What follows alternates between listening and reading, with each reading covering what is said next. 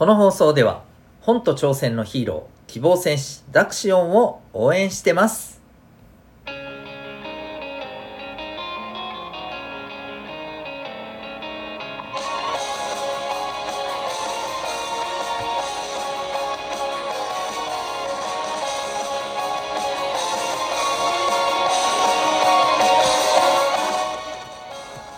小中高生の皆さん日々行動してますか？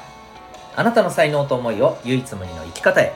親子キャリア教育コーチのデトさんでございます。小中高生の今と未来を応援するラジオ君 The Next。今日のテーマはやる側の目線でございます。皆さん普段誰かに向かって何かを発表したり教えたりやってみせたり。そういう経験ってどうでしょう？よくありますか？おそらくほとんどの人はいやあることはあるけどそんなよくあるってわけじゃないと。そういう方が多いと思います。ひょっとするといやそういうことって苦手で全然やらないやらないやったこともないっていう人もいらっしゃるかもしれませんね。そうなんです。えっと、私たちって普段やられる側やってもらう側に立つことが基本多いんですよ。これはねうーん大人になってもそんなにない。要するにそういうお仕事の人も結構いらっしゃるしただね逆もあります。大人になってついた仕事がやってみせることばっかりですっていうお仕事の人もいます。まあ、例えばですよ。それこそ、ね、あの、音楽系のアーティストに、ね、なってて、そういうお仕事してる方って当然ですけど、やってみせることばっかりじゃないですか。っていうか、それが仕事じゃないですか。ね。あの、講演家って言って、いろんな、あの、たくさんの人の前で、えー、その人たちのためにまあ、学びになるようなお話をするそんなお仕事をされてる方もいますそういう人だってそうですよねで何より YouTuber さんだってそうでしょ。ね。やる側じゃないですか。やってみせる側じゃないですか。うん。まあ、そういうねあの大人になって仕事からそういうことがめちゃくちゃ増えたっていう人はいるかもしれません。でも仕事によってはそうじゃない人もいるかもしれません。ただ私もこうやって今ねいろんな人たちに向けてこれを聞いていただいてるね、えー、方に向けて喋ってるみたいなことをしていますが子供の頃って多分こんなになんか人前で何かをやる、ね、誰かに向かって何かをやってみせるっていうことに対して、まあ、ものすごく不安が大きかった。恐怖心が大きかった。そんなタイプでしたね。うん。もうどうしてもやらなきゃいけないってなれば、はあって思いながらやりますけれども、そうでない限りは、うん、誰が自分から行くかっていう ぐらいな感じです。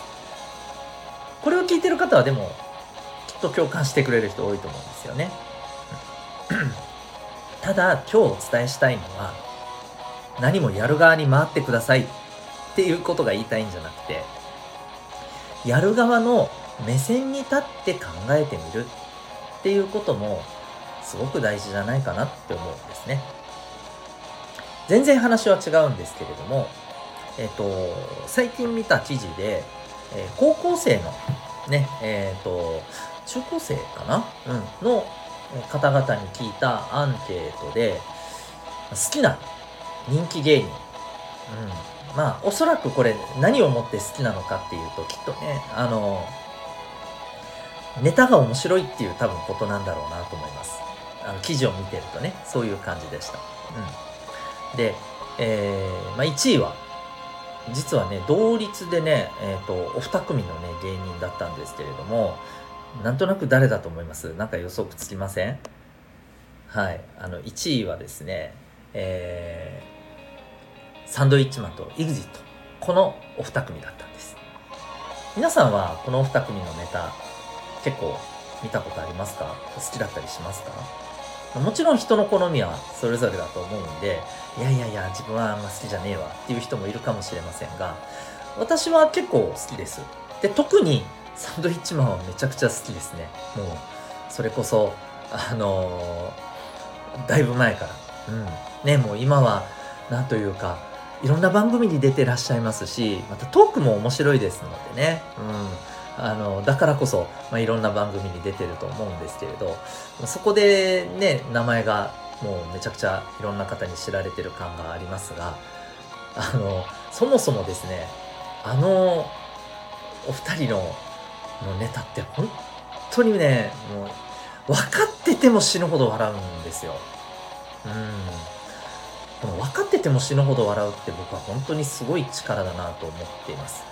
だって、ね、あの、格闘技で言えばさ、いいかと、今から俺はこの技で行くからなって相手に予告しておいて、でもその技が完璧に決まって勝つみたいな、そんなもんですよ。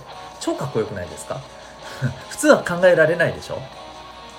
うん、私そのぐらい彼らのネタってね、もう本当にね、めちゃくちゃ面白いしだからこそすごいなって思うんですけどあの面白がって見てる側だけだとねもう本当にそれだけなんですけれどあれをどうやって作って見せるのかっていう風に視点を変えて見てみると恐ろしいですね。どれだけ考えてどれだけ練習してでも多分ねどんだけ考えて練習してももしかしたらいや間違いなくあのぐらいのことはできないんだろうなと。つまりあの2人の才能だからこそできるものでもある。できるネタなんだろうな面白さなんだろうなって思うんです、まあ、そのぐらいですね。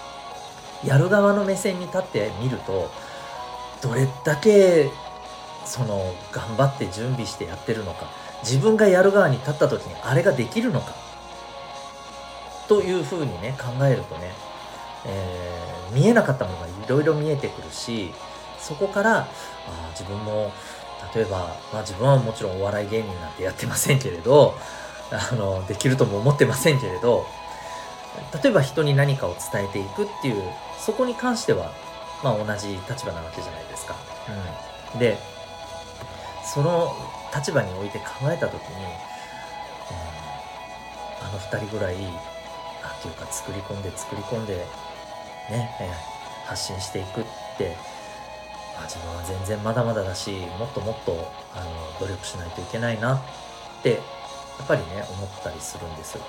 でじゃあだとしたら何ができるのか、うん、まずは話の中のどっかで何か一つえ何？って思わせるようなねそんな瞬間を作れたらいいなって思う。なんちゃって、今、おって思ったでしょ？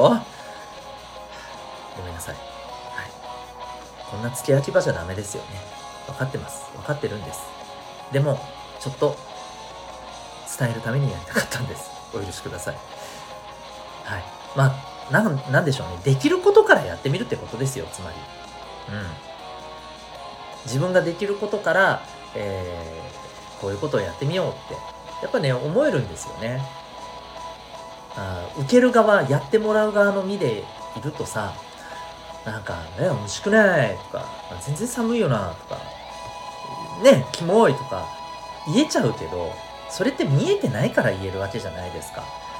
やる側に立ってみた時に一体全体やってる側の人たちの半分ぐらいでもできるのかと。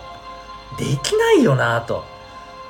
じゃあそこに近づくためには、もちろんね、同じものを目指すじゃないけれども、じゃあ自分は何かをやってみせる側として、えー、立った時に、その人たちと同じぐらいのこと、いや、そんなおこがましいと思っても、その人たちの半分ぐらいのことでもできるんだろうか。そのために自分は何を努力しなければならないんだろうか。どんな力が自分には今足りないんだろう。えー、身につけるために何したらいいんだろう。ね、いっぱい見えてくるものあると思います。ぜひですね、えー、今皆さんがこれを聞いてるね、えー、小中高生の方がですね、どんなことに今一生懸命取り組んでるか、それはね、わかりません。人それぞれありますからね。だけれども、自分が今一生懸命やろうとしてることで、例えば何かを人にやってみせるという場面があるのならば、うん、それをやってる人たちのですね、えー、普段は見る側として見ていたものをやる側として考えた時にどうだろうそんな目線で見てみてほしいんです。何か見つかるものが学ぶことがあるんじゃないかと思います。はい。ということでぜひ、えー、皆さんの、えー、参考になれば幸いです。ということで今日はですね、えー、やる側の目線。そんなテーマでお送りいたしました。最後までお聴きいただきありがとうございました。えー、私が運営している小中高生のためのオンラインのコミュニティ民学というものもあります。興味がある方はですね、えー、ウェブサイトへのリンク貼ってますのでご覧になってみてください。ま簡単に言うと、えー、Zoom と Discord の2つのアプリで参加できて、えー、自分の好きなものでね、えー、交流することができたり、え、好きなことで交流することができたり、また皆さんの学習のサポートにもね、え、ちょっとした、ほんのちょっとね、あの背中を押す、そんな、あの場であります。えー、ぜひですね、興味がある方は、えー、ウェブサイトから、えー、ウェブサイトへのリンクからご覧になってみてください。あなたは今日どんな行動を起こしますか？ではではまた明日、学び大きい一日を。